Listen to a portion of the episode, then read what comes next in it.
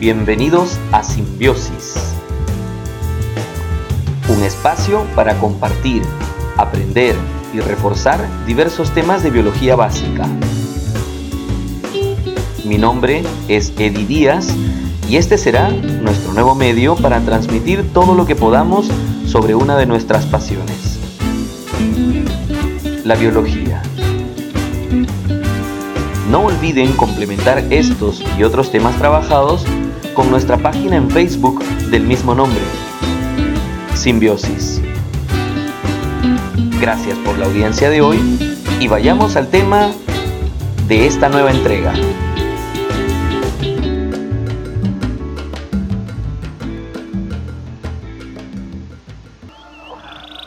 Hola, un placer saludarlos nuevamente. Gracias por la audiencia. Seguimos avanzando con nuestro curso de biología. Hoy empezamos con eh, nuestro capítulo de biomoléculas orgánicas. Son cuatro los grupos principales de biomoléculas orgánicas que vamos a trabajar. Glúcidos, lípidos, proteínas y ácidos nucleicos. De manera general, quisiera hacerles recordar que los grupos orgánicos que nos conforman repito, de manera general, son moléculas, son macromoléculas que se forman mediante procesos de polimerización. Es decir, la mayoría de ellos van a ser polímeros. Un polímero es una macromolécula formada por unidades moleculares enlazadas entre sí. Me refiero, eh, por ejemplo, a las proteínas, que son unas macromoléculas formadas por unidades moleculares denominadas aminoácidos enlazadas entre sí. Igual van a pasar con los polisacáridos, con los ácidos nucleicos y sus nucleótidos. Entonces, eh, siempre estos procesos de polimerización van a formarse mediante reacciones de condensación. Es decir, a la hora de formar, por ejemplo, enlaces glucosídicos, peptídicos, es decir, al unir aminoácidos mediante un enlace peptídico, al unir monosacáridos mediante un enlace glucosídico, al unir nucleótidos mediante enlaces fosfodiéster, siempre se liberan moléculas de agua. Entonces, eh, la formación de los polímeros siempre está asociada a los procesos de condensación. Y lo contrario entonces sería, eh, por ejemplo, la ruptura de estos enlaces, sería pues entonces un proceso de hidrólisis. Entonces, quería partir de ahí, de recordar que la mayoría de estas moléculas van a ser polímeros eh, y que las reacciones tanto de condensación como de hidrólisis van a estar bastante redundantes, Bueno, el grupo de glúcidos, anteriormente conocidos o llamados también carbohidratos, o popularmente conocidos como harinas o azúcares, eh, es quizá el grupo que para nosotros tenga una mayor eh, cercanía. Eh, digo cercanía mm, no porque tengan una abundante eh, diversidad de funciones en nuestro organismo, sino porque en realidad son aquel grupo encargado de una de las funciones principales que es la fuente de energía inmediata. Entonces, nosotros a partir de los carbohidratos vamos a obtener esta esta fuente energética inmediata y, luego en materia viva también los carbohidratos tienen algunas funciones como estructurales, en nosotros ah, pequeñísimas, bueno, contadas, pero importantes también funciones estructurales cumplen los glúcidos. ¿no? Este grupo, em, los llamados carbohidratos, hidratos de carbono o glúcidos, son aquellos que conservan la fórmula general CnH2ON y de ahí venía el nombre de carbohidratos o, glúcidos. En realidad tienden químicamente a ser aldehídos o cetonas polihidroxilados. Son cadenas alifáticas, son cadenas lineales. Eh, y la unidad mínima que nosotros vamos a analizar o recordar aquí, por favor, son los monosacáridos. Recuerden que para denominarlos a los monosacáridos les ponemos la terminación osa y anteponemos el número de carbonos o el grupo funcional, porque ya como les decía puede ser un aldehído o cetona. Y entonces podemos tener aldosas, cetosas, podemos tener triosas, tetrosas, pentosas, o de pronto pueden combinarse también los términos como eh, aldotriosas o cetoexosas, etc. Lo interesante es que la unidad básica son los monosacáridos, y estos monosacáridos de 3, 4, 5 o 6 carbonos, que son los más eh, conocidos, van a ser entonces eh, el grupo molecular de pronto de mayor mm, importancia, porque ya son moléculas no hidrolizables, es decir, que ya eh, no pueden descomponerse más y solamente pues serían utilizadas ya de manera metabólica, ¿no? Entonces eh, tendríamos que recordar y mencionar a los monosacáridos más importantes dentro de las triosas, eh, gliceraldehído, hidroxiacetona, en tetrosas la eritrosa, treosa, eritrulosa, en pentosas arabinosa, silosa, ribosa, desoxirribosa y la ribulosa. Y en exosas, pues glucosa, galactosa, fructosa, manosa, piranosa. Esos son monosacáridos. Eh, los monosacáridos, como les comentaba, son cadenas lineales, pero lo interesante es que cuando están en una solución acuosa, eh, tienden a formar moléculas cíclicas, sean anillos de tipo hexágonos o tipo piranosa o pentágonos de tipo furanosa. Ahora, lo interesante es que los monosacáridos, si bien son bastante comunes en materia viva, eh, los encontramos también unidos entre sí mediante un enlace glucosídico, que les repito, pues es una reacción de condensación, libera una molécula de agua, y entonces podríamos construir los llamados disacáridos. Recuerden, estas son moléculas espaciales, así que mm, la química orgánica en realidad es una química formada pues a, a partir de de la química del carbono y el tetraedro regular, ¿no es cierto? Esto, esta suerte de hibridaciones que forma el carbono. Entonces, em, estas moléculas tridimensionales permiten algo novedoso eh, y, además quizá lo fascinante de la química orgánica, la mm, distribución espacial de las moléculas. Entonces empezamos a tener el tema de las estereoisomerías, ¿no? Lo digo porque vamos a tener de pronto glucosas en posiciones alfa, en posiciones beta, eh, D glucosas, L glucosas, y esto ya tiene que ver con orientaciones espaciales.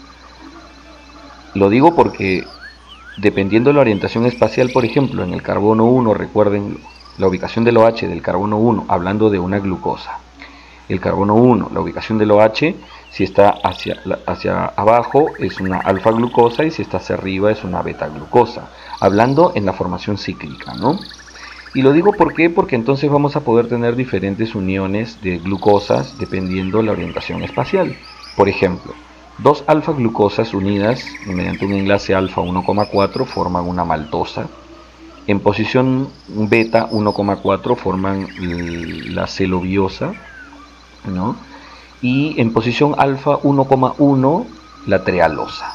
Entonces, simplemente, ojo, miren, han sido dos glucosas enlazadas entre sí mediante enlaces glucosídicos, pero lo interesante es que la orientación espacial ha hecho de que se traten de disacáridos diferentes. Otro de los disacáridos conocidos también es la unión de glucosa con fructosa formando sacarosa y de glucosa con galactosa formando la llamada lactosa. Sí, lo interesante es que los disacáridos em, ya son conocidos como azúcares. Es curioso porque eh, siempre asociamos la idea azúcar a, que tenga que ser dulce. Eh, y no es así. Los azúcares en realidad mm, se les denomina así porque se cristalizan, eh, pero no porque los percibamos dulces. En realidad, el monosacárido que nosotros percibimos melifluo, o sea, dulce, es la fructosa, pero curiosamente se potencia este poder edulcorante que tiene cuando se une con la glucosa, es decir, en la llamada sacarosa, conocida como azúcar de caña o azúcar de remolacha. Pero en realidad los demás azúcares, entre comillas, me refiero a la lactosa y a la maltosa, no son dulces. Y sin embargo se les dice así.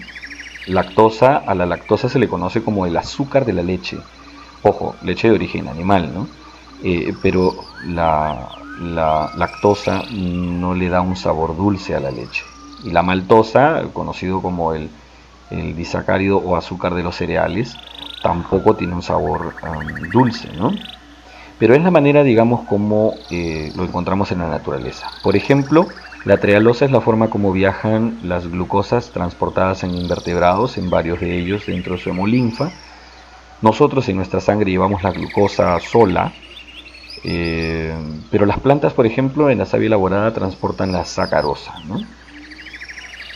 Ahora, los polisacáridos pueden ser formados por cadenas, em, digamos, de grupos ya por encima de los 15 o 20 monosacáridos.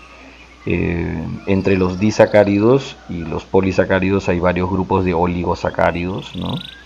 pero que también tienen otros propósitos y usos.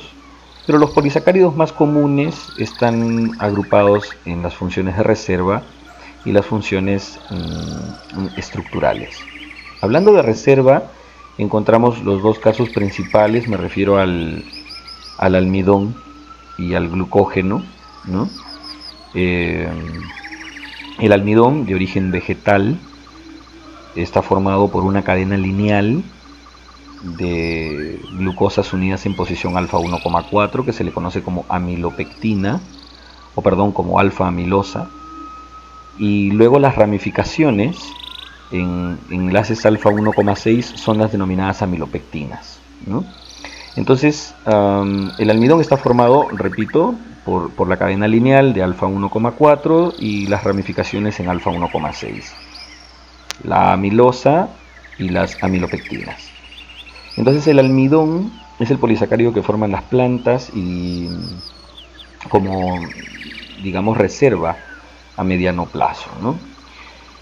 Eh, para nosotros, obviamente, por eso resulta siendo tan importante en nuestra alimentación, por la fuente de glucosas tan eh, abundante que nos proporciona. Ahora, los animales no formamos almidón, los animales lo que formamos es glucógeno.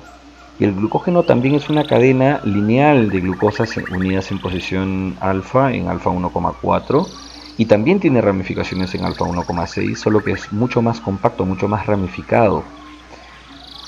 Y aquí ya no usamos los nombres de amilosa y amilopectina. ¿Dónde se forma, por ejemplo, estos polisacáridos? En el caso del glucógeno, nosotros los animales lo formamos en el hígado y en músculos.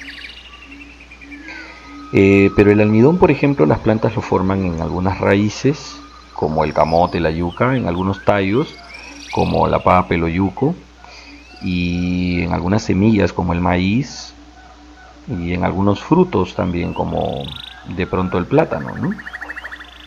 Entonces, eh, es muy curioso, estos son los dos polisacáridos más conocidos en cuanto al tema de reserva. Luego, eh, los polisacáridos estructurales son fundamentalmente la celulosa, el caso de la celulosa nuevamente son glucosas pero en posición beta unidas, en beta 1,4 y esto eh, es utilizada la celulosa como pared celular, como componente de la pared celular, tanto en vegetales como en eh, algas.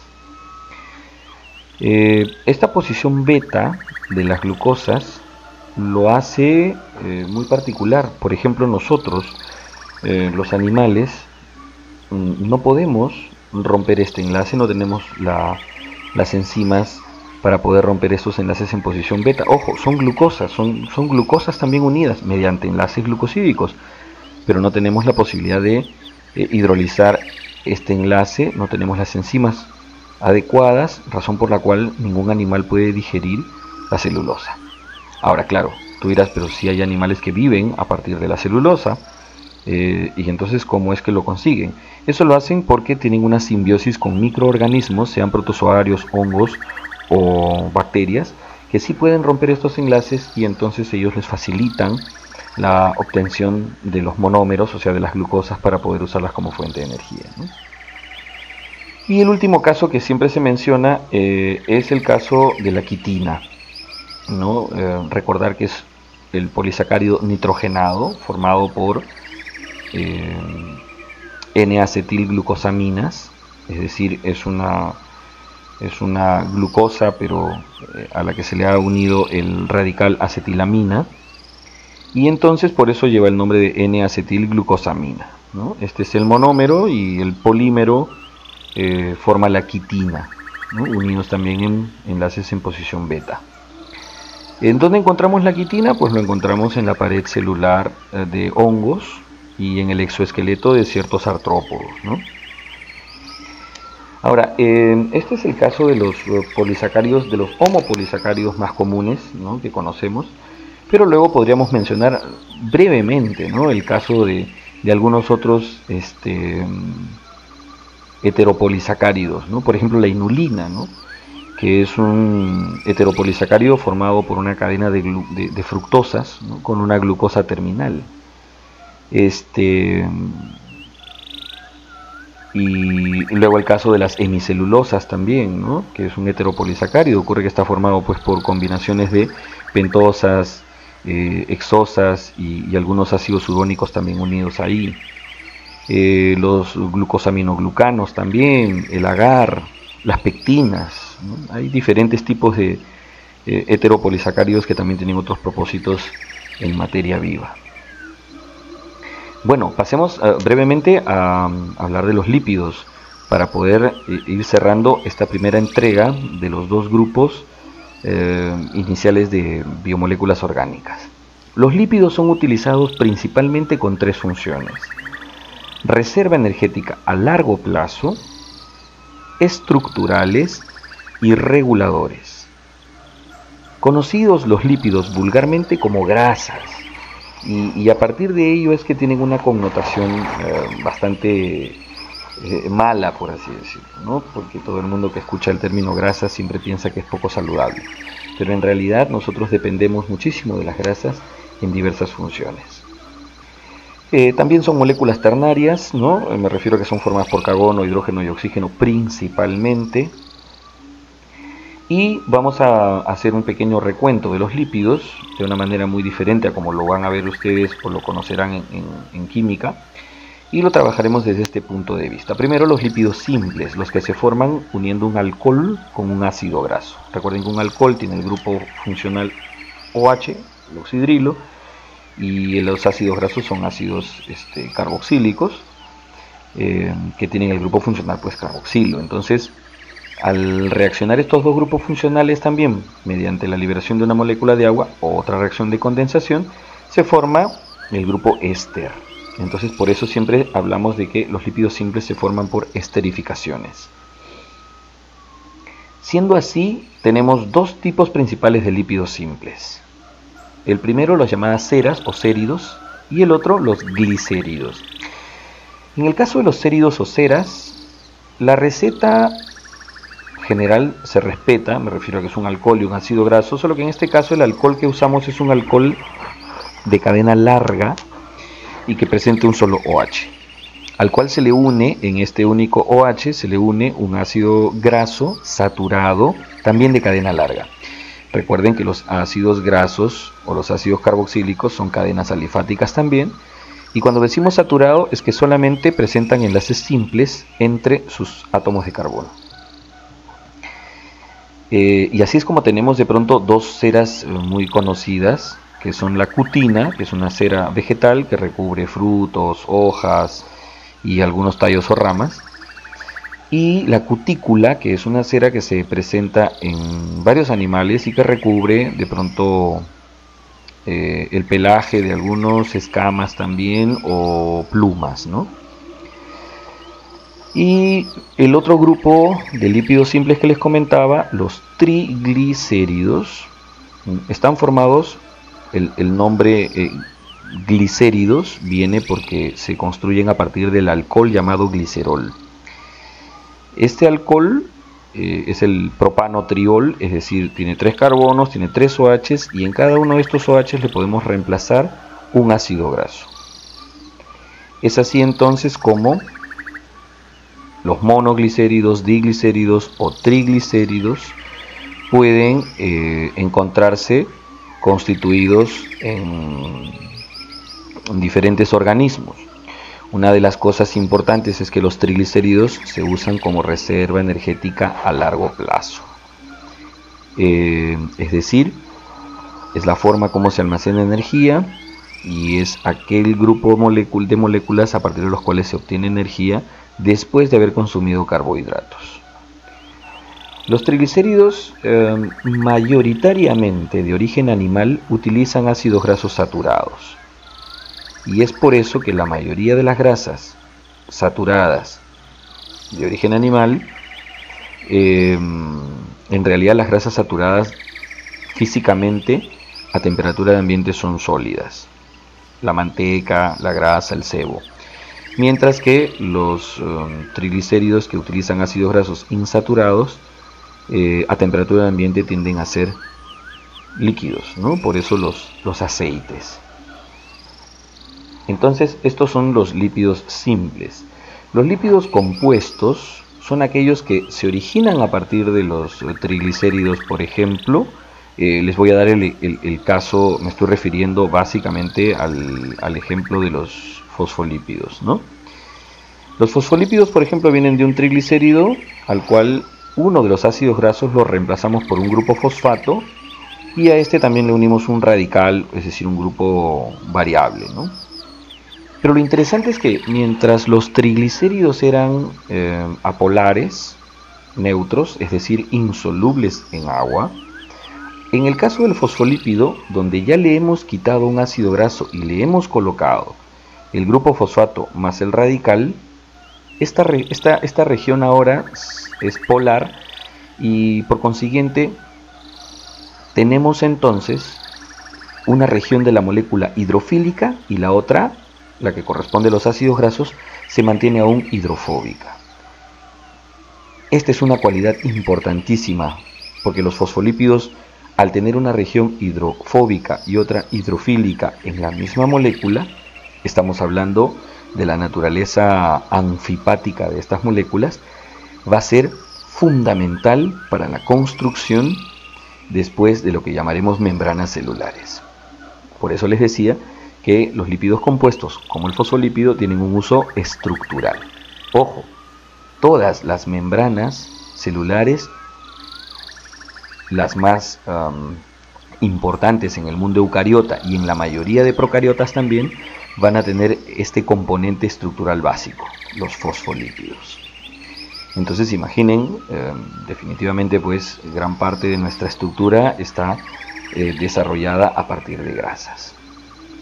Y luego el último grupo, los llamados lípidos derivados, se les conocen así se les llama también insaponificables porque no presentan ácidos grasos en su estructura, pero sin embargo eh, vienen de otros precursores moleculares y dependiendo del precursor molecular del que vengan, entonces se forman una suerte de familias em, dependiendo cuál sea el precursor. En el caso, por ejemplo, de los que derivan del esterano, del ciclopentano peridrofenantreno, forman todos los llamados esteroides. Y en este grupo tenemos el colesterol, eh, las hormonas sexuales, es decir, testosterona, progesterona, estrógenos, otras hormonas que también son esteroideas pero no son sexuales, como la aldosterona, los corticoides, luego las sales biliares, la vitamina D, todo esto es la familia de esteroides. Y como les decía, provienen pues o tienen el precursor en común, el del esterano. ¿no? Luego el otro grupo de derivados o de lípidos derivados son los que provienen eh, del isopreno, los llamados terpenoides. Aquí están la vitamina A, la vitamina E, la vitamina K, eh, y luego otros, otro grupo que deriva, eh, por ejemplo, del ácido araquidónico, que es uno de los um, ácidos grasos también de mayor importancia. Todos los que derivan de él forman el grupo llamado eicosanoides. Y los representantes principales aquí son las prostaglandinas.